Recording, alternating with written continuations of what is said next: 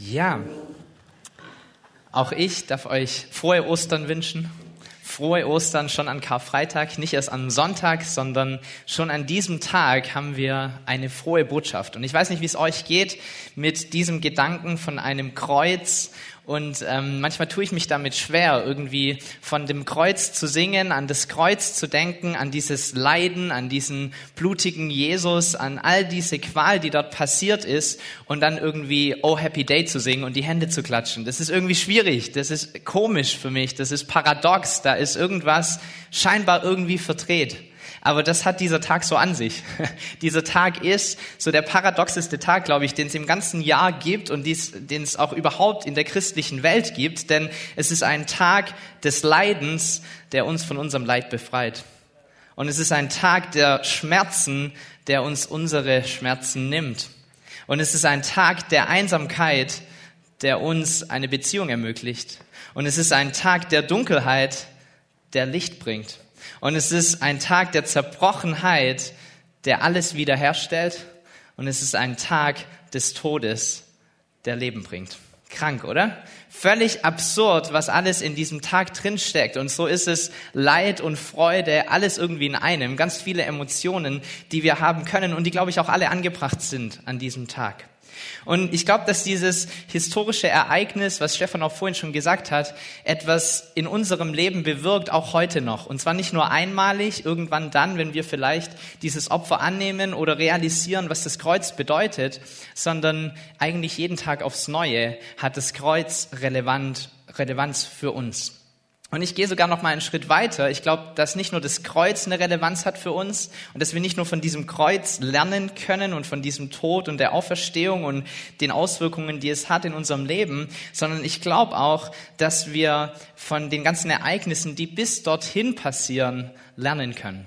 So in ganz vielen verschiedenen anderen Glaubensrichtungen, da findet äh, oder ist der Kreuzweg ein riesengroßes Thema. Diese Via Dolorosa, diese letzten Schritte, die Jesus gegangen ist, die ähm, in seinen Leidensweg beschreiben, die einzelnen Stationen irgendwie durchmachen. Und es gibt bis heute, vorhin habe ich einen Bericht gesehen auf der Tagesschau-App, ähm, wie dieser Via Dolorosa gerade stattfindet, auch in Jerusalem, und Leute ein Kreuz tragen durch die Stadt hindurch und hinausgehen auf diesen Hügel namens Golgatha und es alles einfach nachempfinden wollen, was ist damals passiert.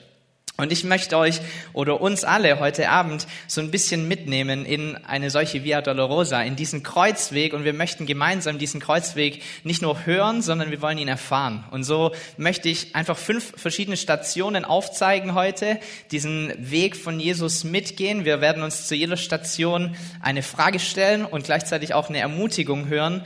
Und wir wollen uns nach der Predigt eine Zeit nehmen, wo wir Musik haben werden, wo wir diesen Weg nochmals gehen können und uns diesen Stationen einfach stellen dürfen, diesen Fragen stellen dürfen, diesen Aussagen stellen dürfen, sie auf uns wirken lassen dürfen, in einer, in eine meditative Reise gehen dürfen und diesen Kreuzweg einfach nochmal neu erleben dürfen an diesem Abend. So, unser Kreuzweg beginnt im Garten Gethsemane. So Jesus ist eingeritten an Palmsonntag, das war vergangenen Sonntag. Da reitet er ein nach Jerusalem und die Leute breiten Palmzweige aus und sie legen ihre Kleider ab und legen sie vor diesen Jesus auf den Boden, der auf einem Esel einreitet in diese Stadt hinein. Alles ein Zeichen davon, ein König kommt. Ein König reitet hinein, er wird irgendetwas bewirken und die Jünger haben nicht so wirklich eine Ahnung, was auf sie zukommt, aber sie wissen, das, was kommt, wird ganz schön groß groß sein. Und sie erwarten vielleicht, dass er die Herrschaft irgendwie an sich nimmt, dass irgendetwas Großartiges, Weltliches geschieht in dieser Zeit, in der sie in Jerusalem sind. Und Jesus nimmt sich diese Jünger zusammen und er feiert das letzte Abendmahl mit ihnen, eine bekannte Stelle. Er bricht das Brot, er schenkt ihnen Wein ein. Er spricht schon davon, dass er sterben wird. Ich weiß nicht, ob sie es alle so begreifen, aber er sagt ihnen eigentlich schon genau, was in den nächsten Tagen passieren wird. Und danach führt er sie hinaus in diesen Garten hinein, der Gethsemane heißt, und er bittet sie, dass sie wach bleiben sollen, dass sie mit ihm beten sollen, weil er eigentlich Angst davor hat, was auf ihn zukommt. Er weiß, was ihm blüht, er weiß, welches Leid vor ihm steht, er weiß welche, Qual kommen wird, er weiß, dass er zum allerersten Mal in seinem Leben überhaupt von Gott, seinem Vater, getrennt sein wird, zumindest für eine kurze Zeit. Und er fürchtet sich davor. Er hat wirklich nicht so arge Lust, diesen Weg zu gehen. Und so verbindet er oder verbringt er diese Zeit in diesem Garten damit zu beten, zu Gott zu kommen. Und er spricht diese bekannten Worte, er, er kämpft so ein bisschen mit ihm und sagt, hey, wenn es irgendeinen anderen Weg gibt, dann nimm doch bitte den. Aber nicht mein Wille, sondern dein Wille soll geschehen. Und das ist so der letzte Satz irgendwie dieses Gebetes. Und dann kommt es zu der ersten Station, in der wir heute sind, nämlich zur Gefangennahme. So, es kommt eine Schar von bewaffneten Männern hinein in diesen Garten, angeführt von Judas, einem der Jünger, der ihn dort verrät, der zu ihm herkommt und versucht, Jesus einen Kuss zu geben, um ihn als den zu identifizieren, den sie gefangen nehmen sollen und mitnehmen sollen.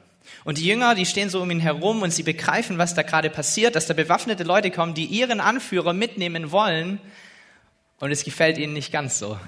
Sie haben etwas dagegen, dass genau das passiert und sie wollen sich dagegen wehren. Und das Ganze geht so weit, dass einer sogar ein Schwert zieht und sich damit wehren möchte. Lukas 22 lesen wir, einer von ihnen schlug nach dem Knecht des hohen Priesters und hieb ihm sein rechtes Ohr ab. Und da sprach Jesus, lasst ab, nicht weiter. Und er rührte sein Ohr an und er heilte ihn.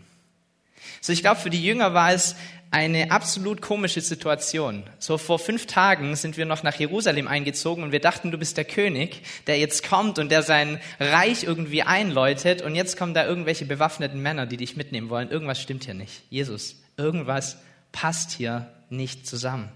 Und sie wollen es nicht zulassen, dass sie Jesus mitnehmen, während sich Jesus scheinbar ohne jeglichen Kampf irgendwie geschlagen gibt und einfach mit ihnen mitzieht. Sie verstehen die Welt nicht mehr so ganz.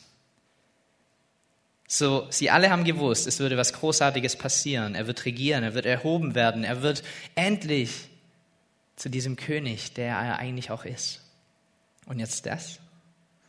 Jetzt kommen sie und nehmen ihn mit Sie können den Weg Gottes nicht sehen und sie können ihn auch nicht verstehen und sie reagieren sogar so krass darauf, dass sie gegen den Weg Gottes ankämpfen. Das ist krass. Sie reagieren so heftig auf das Unverständnis in ihrem Herzen, dass sie gegen Gottes Weg ankämpfen. Und das bringt uns zur ersten Frage auf unserem Kreuzweg heute. Wie reagiere ich denn, wenn Gottes Wege keinen Sinn machen? Wie reagiere ich in meinem Leben, wenn seine Wege, Gottes Wege, keinen Sinn für mich machen. Ich glaube, auch wir sind oftmals überrascht von Gottes Wegen, oder? Also ich bin es öfters mal. Wir sind überrascht von dem, was er vielleicht spricht oder was er geplant hat oder wie er manche Dinge lenkt und es ist öfters mal nicht gerade so, wie wir das machen würden, sondern irgendwie halt anders. Und auch wir können das manchmal nicht begreifen und auch wir gehen sogar, glaube ich, manchmal so weit, dass wir aktiv dagegen ankämpfen, was er eigentlich tun möchte, oder? Wie reagieren wir, wenn wir Gottes Wege nicht verstehen? Und die Ermutigung für uns an dieser Station ist eigentlich genau in diesem Text auch drinne. Es ist, glaube ich, die Lösung, die wir nehmen können in unserem Leben, wenn wir seine Wege nicht verstehen uns nicht festzufahren auf diese Wege, sondern uns zu fokussieren auf den, der uns auf diesem Weg leitet. So, selbst in diesem Unverständnis, selbst in diesem komischen Umstand, selbst da, als Jesus gefangen genommen wird, ist sein Wesen genau das gleiche wie immer. Da ist eine Person, die ist verletzt und Jesus streckt die Hand aus und heilt ihn. Die Umstände ändern Jesus nicht. Die Umstände ändern unseren Gott nicht. Die komischen Wege, die wir nicht begreifen, werden niemals seine Treue verändern oder seine Macht oder seine Kraft oder das, dass er mit uns geht. So wie reagieren wir, wenn wir seine Wege nicht verstehen? Wir schauen auf ihn statt auf den Weg.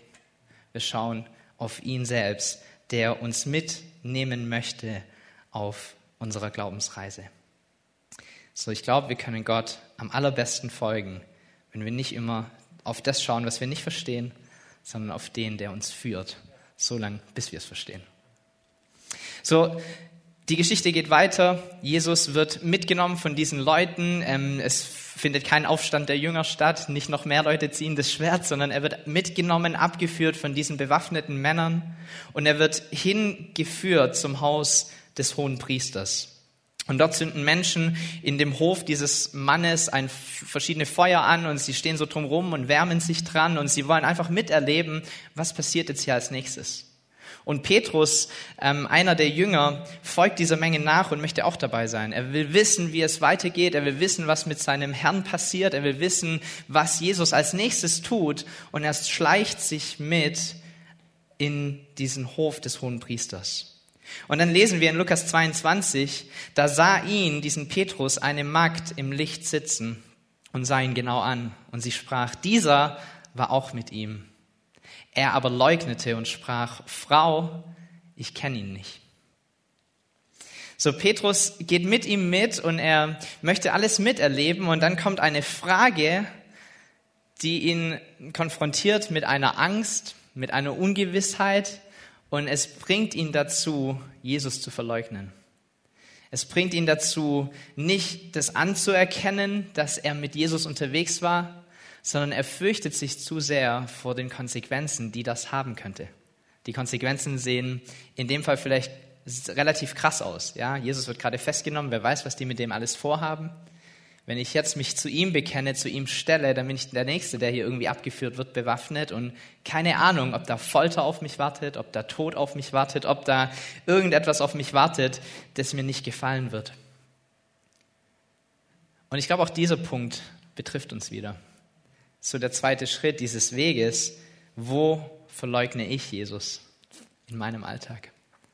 Wo verleugne ich meine Beziehung zu ihm? So wie oft sind wir still, statt was zu sagen? Wie oft wollen wir selbst gut dastehen, irgendwie dabei sein, dazugehören, manche Dinge einfach mitmachen und verleugnen somit Jesus, der in uns wohnt. Ich glaube, wir alle haben solche Momente. Wir hatten sie in der Vergangenheit und höchstwahrscheinlich werden wir sie auch in der Zukunft noch haben, wenn wir ehrlich sind mit uns selbst. Aber auch hier, glaube ich, gibt es eine riesengroße Ermutigung.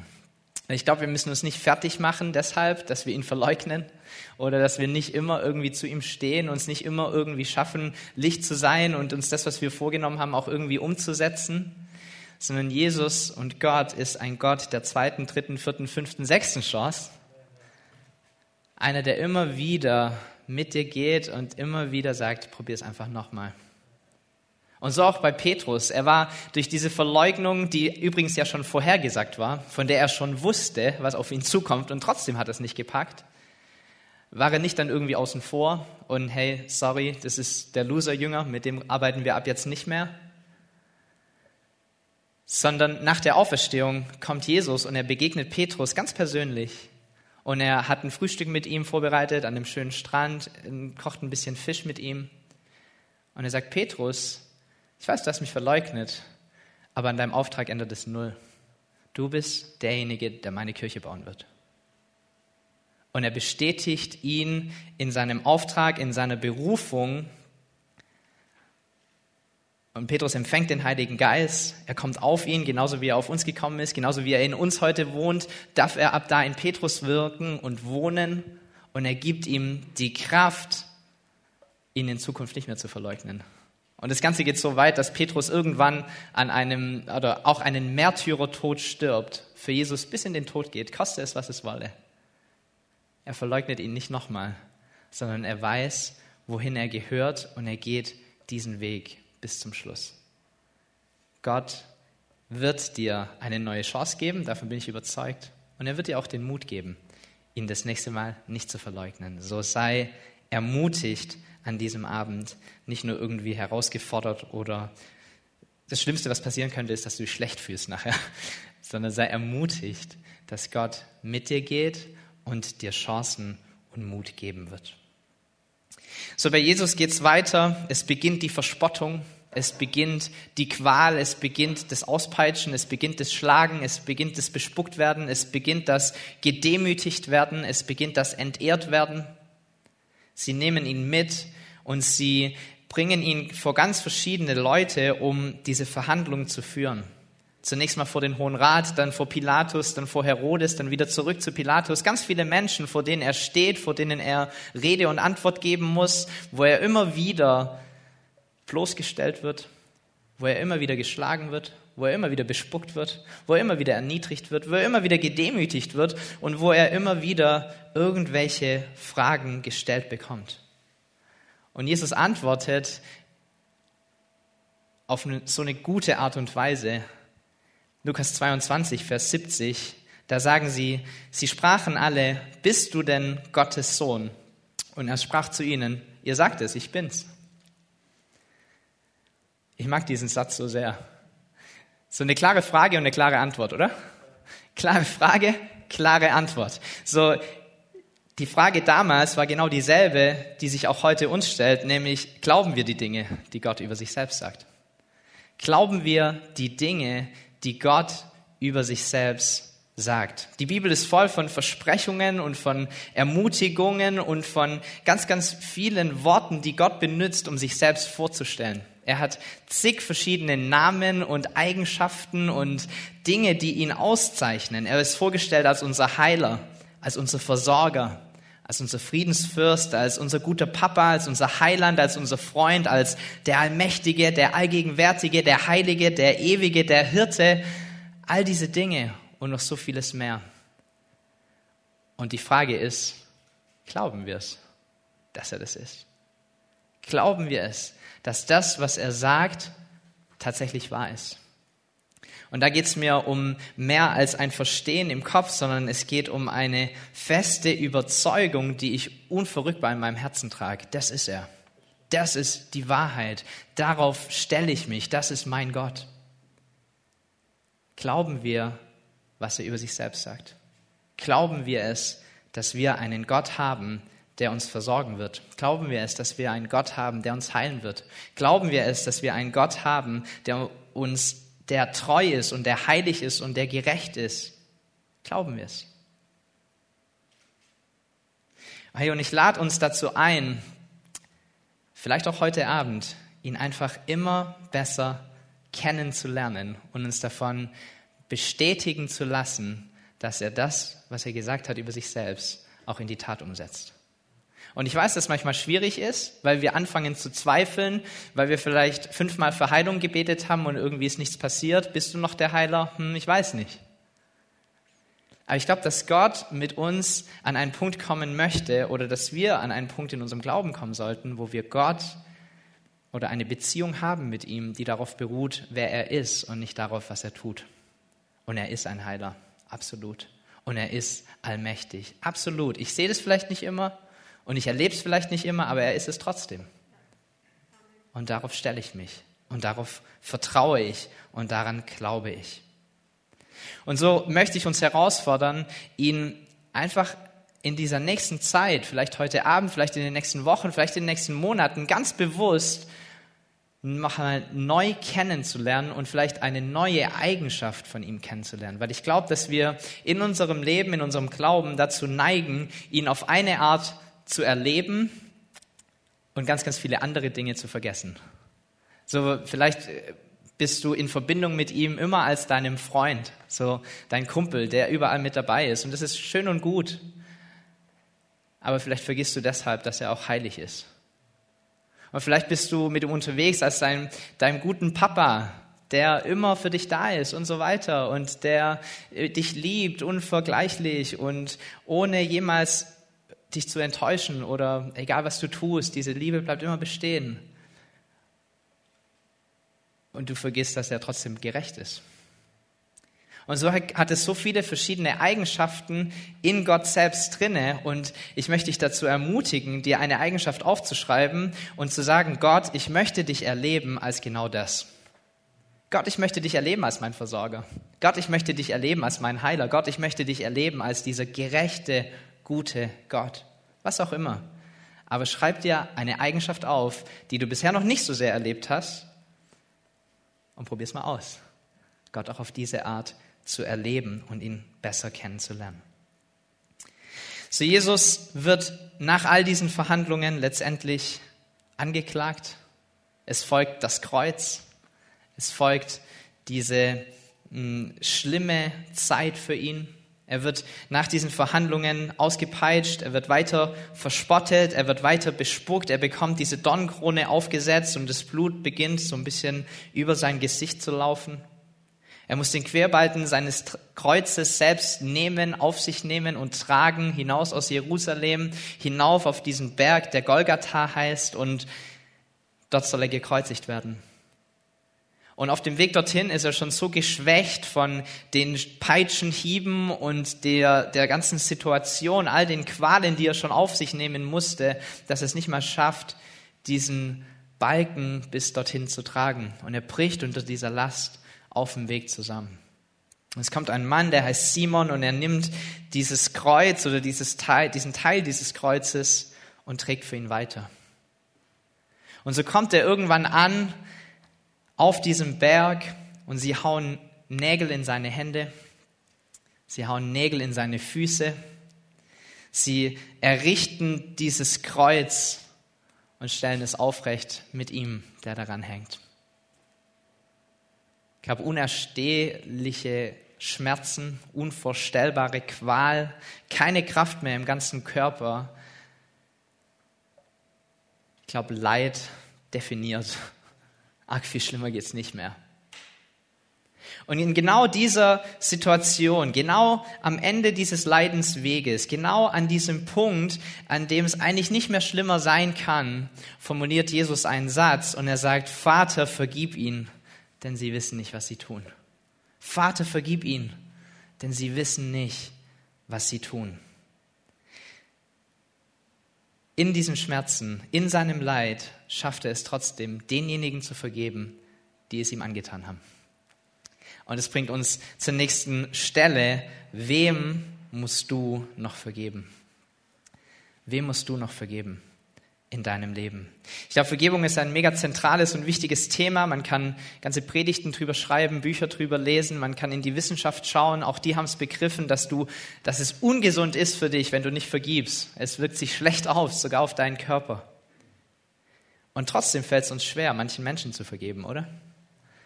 Die Taten sind zu grausam, der Schmerz ist zu groß, die Enttäuschung zu prägend. Und ich möchte gar nichts davon irgendwie schmälern oder in Frage stellen oder wegreden oder sagen, jetzt komm, stell dich nicht so an. Ich glaube, es gibt Erfahrungen, die Menschen gemacht haben, die sind extremst schwer zu verarbeiten und die sind extremst schwer zu vergeben. Aber auf der anderen Seite will ich dir auch ganz klar sagen, du bist gefangen, wenn du nicht vergibst. Du bist gefangen. Nicht der andere, sondern du. Du bist gefangen wenn du es nicht schaffst zu vergeben. Und ich will uns dazu ermutigen, diesem Beispiel von Jesus zu folgen, der es geschafft hat, in diesem Schmerz, der trotzdem da war, in dieser Qual, die er definitiv zugeführt bekommen hat, zu vergeben. Anderen Menschen zu vergeben. Und ich weiß, dass es schwierig ist, und ich glaube, dass es manchmal auch ein Prozess ist, der irgendwann mal gestartet wird und der sehr, sehr lange dauert, bis es mal irgendwann wirklich soweit ist, dass du Vergebung auch vollkommen irgendwie erlebst. Aber ich möchte dich dazu ermutigen, nicht zu warten, bis du dich irgendwie danach fühlst oder dass eines Tages magisch in dein Leben reinkommt und jetzt kann ich ihm vergeben, endlich. Sondern dass du aktiv diesen Prozess der Vergebung angehst und anfängst, ganz bewusst Vielleicht damit beginnst, die Person zu segnen, der du vergeben solltest. Oder dass du beginnst, Vergebung auszusprechen, vielleicht am Anfang noch mit knirschenden Zähnen. ich vergib dir. Ist okay, darfst du. Aber du wirst bemerken, wenn du diesen Prozess anfängst, dann wird sich Stück für Stück auch etwas in deinem Herzen tun. Und das, was am Anfang vielleicht nicht mal ganz in deinem Kopf angekommen ist und du musst dich wirklich überwinden, überhaupt diese Worte auszusprechen, weil du so einen Hass hast, es wird sich mit der Zeit verändern. Du wirst dich verändern. Und Vergebung wird hineinkommen in dein Leben. Vielleicht schreibst du auch einen Brief an diese Person, ohne es ihr jemals zu geben, wo du alles erklärst und trotzdem deine Vergebung reinschreibst. Und es wird dir helfen, diesen Prozess zu starten. So egal, was du tust, wichtig ist, dass du startest. Wichtig ist, dass du es angehst und nicht darauf wartest, dass es eines Tages ohne dein Zutun irgendwie magisch in dein Leben reinkommen wird. Fang es an. Geh es an. Sei aktiv. Und auch da darfst du ermutigt darin sein, dass Gott dich in diesem Prozess nicht alleine lässt, sondern dass er ihn mit dir geht. Dass er mit dir Schritt für Schritt unterwegs ist und dich an der Hand nimmt und dich hineinführen möchte in Freiheit. Das ist sein Ziel. Er möchte, dass du frei lebst. So, Jesus hängt am Kreuz, in der Qual, in dem Schmerz. Das Blut tropft runter. Und an diesem Kreuz stirbt er letztendlich nach all dieser Qual. Und er stirbt, um unsere Sünden und all unsere Unvollkommenheit zu besiegen. So die Bibel spricht davon, dass die letzte Konsequenz von jeder Sünde der Tod ist. Und deshalb gab es im Alten Testament, am Anfang der Bibel, schon immer ähm, ein Opfersystem, wo Menschen, wenn sie was falsch gemacht haben, das sind übrigens alle von mir, auch das sagt die Bibel, alle von uns hier, wir haben alle irgendwas falsch gemacht. Da gab es ein System, so dass irgendetwas sterben musste, stellvertretend dafür, was du falsch gemacht hast. Warum? Weil der Lohn der Sünde, die Konsequenz der Sünde, ein Tod ist.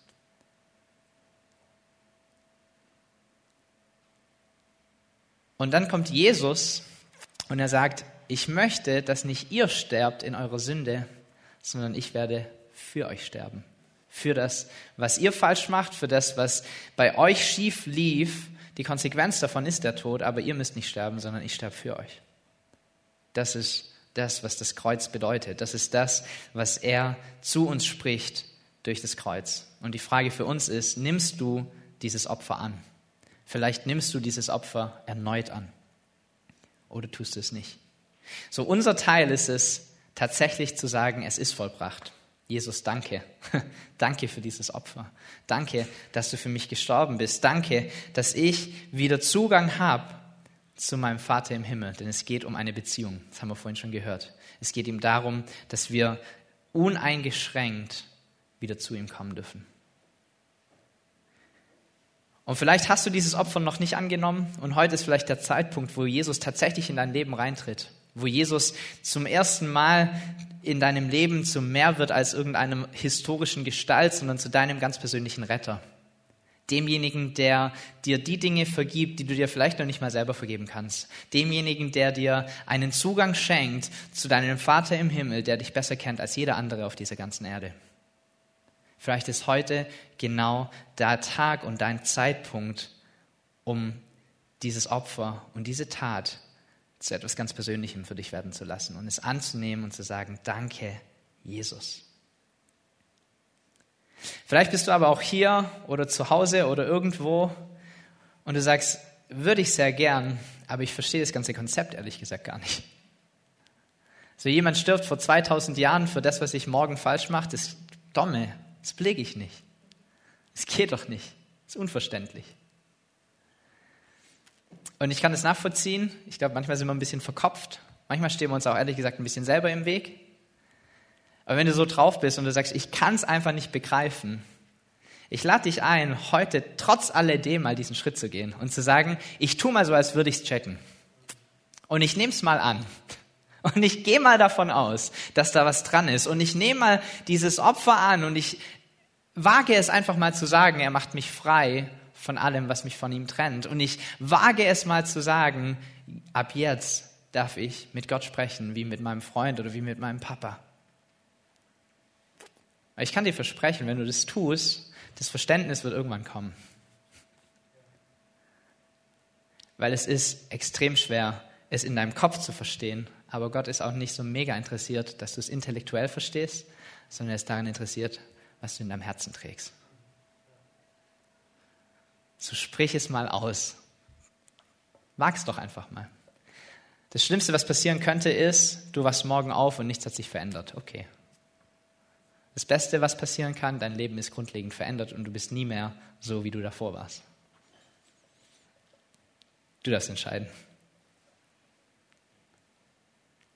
Und vielleicht bist du auch hier und du hast das Kreuz angenommen, du verstehst es auch mehr oder weniger, was das alles bedeutet. Du hast damit eigentlich kein Problem. Du bist vielleicht mit Jesus unterwegs, schon ein paar Jahre, vielleicht ein paar Jahrzehnte, vielleicht dein ganzes Leben.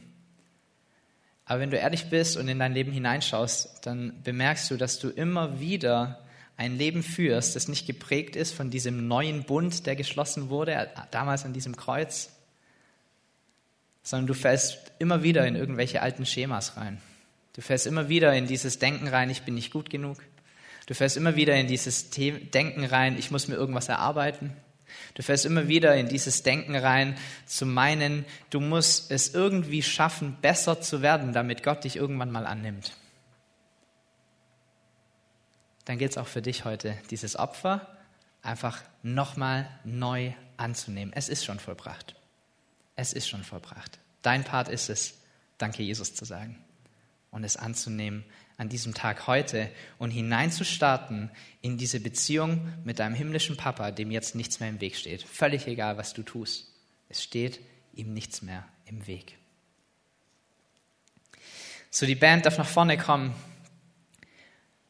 und wir wollen uns aufmachen, diese Stationen einfach nochmal zu erleben, darüber zu meditieren, sie anzuschauen, in unser Herz hineinzuschauen, Gott in unser Herz reinzuschauen äh, schauen zu lassen, Jesus hineinzulassen in diese Zeit.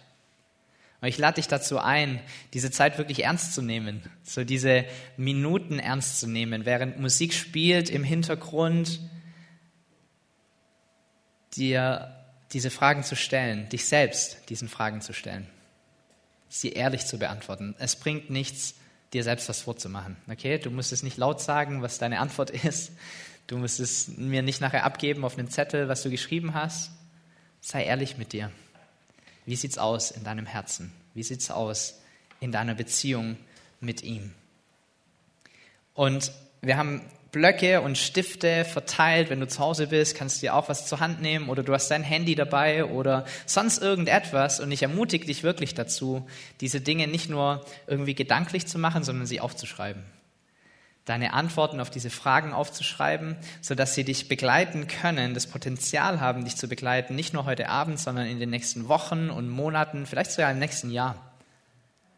Eine Sache sein kann, an die du immer wieder zurückkommst wo du immer wieder zurückdenkst und wo du immer wieder ermutigt wirst. So lass uns hineingehen in diesen Kreuzweg. Lass uns hineingehen in diese Stationen. Lass uns hineingehen in seine Gegenwart und lass uns hören und spüren und erleben, wie gut unser Herz uns ist. Jesus, ich danke dir, dass du diesen Weg gegangen bist. Ich danke dir, dass du keine Qual gescheut hast, dass du keine Schmerzen gescheut hast, dass du nicht mal den Tod gescheut hast für uns. Ich danke dir, Jesus, für dein Opfer. Ich danke dir für deinen Tod. Ich danke dir für dein Blut, das geflossen ist für uns, das uns hineinführt in einen neuen Bund, in eine Beziehung zu unserem Vater im Himmel, die nie mehr von uns weggenommen werden kann. Und Heiliger Geist, wir laden dich ein, dass du uns begegnest jetzt in dieser Zeit, während wir versuchen, auf diesen Schritten zu gehen, die du gegangen bist, uns hineinzuversetzen in diese Lage und gestärkt und herausgefordert und ermutigt zu werden für das, was vor uns liegt. Ich danke dir, Jesus, für deine Wahrheit. Ich danke dir für deine Gegenwart. Ich danke dir, dass du hier bist und dass du sprechen wirst, dass du unsere Herzen bewegen wirst, dass du etwas anstoßen wirst in uns, das uns verändern wird zum Guten hin. Jesus, wir können nicht anders, als Veränderung zu erleben, wenn wir in deiner Gegenwart sind. Und so lade ich dich ein, komm du. Komm du in unsere Mitte. Komm du in unser Wohnzimmer. Komm du an unseren Esstisch. Komm du dorthin, wo wir sind. Komm du in unser Herz.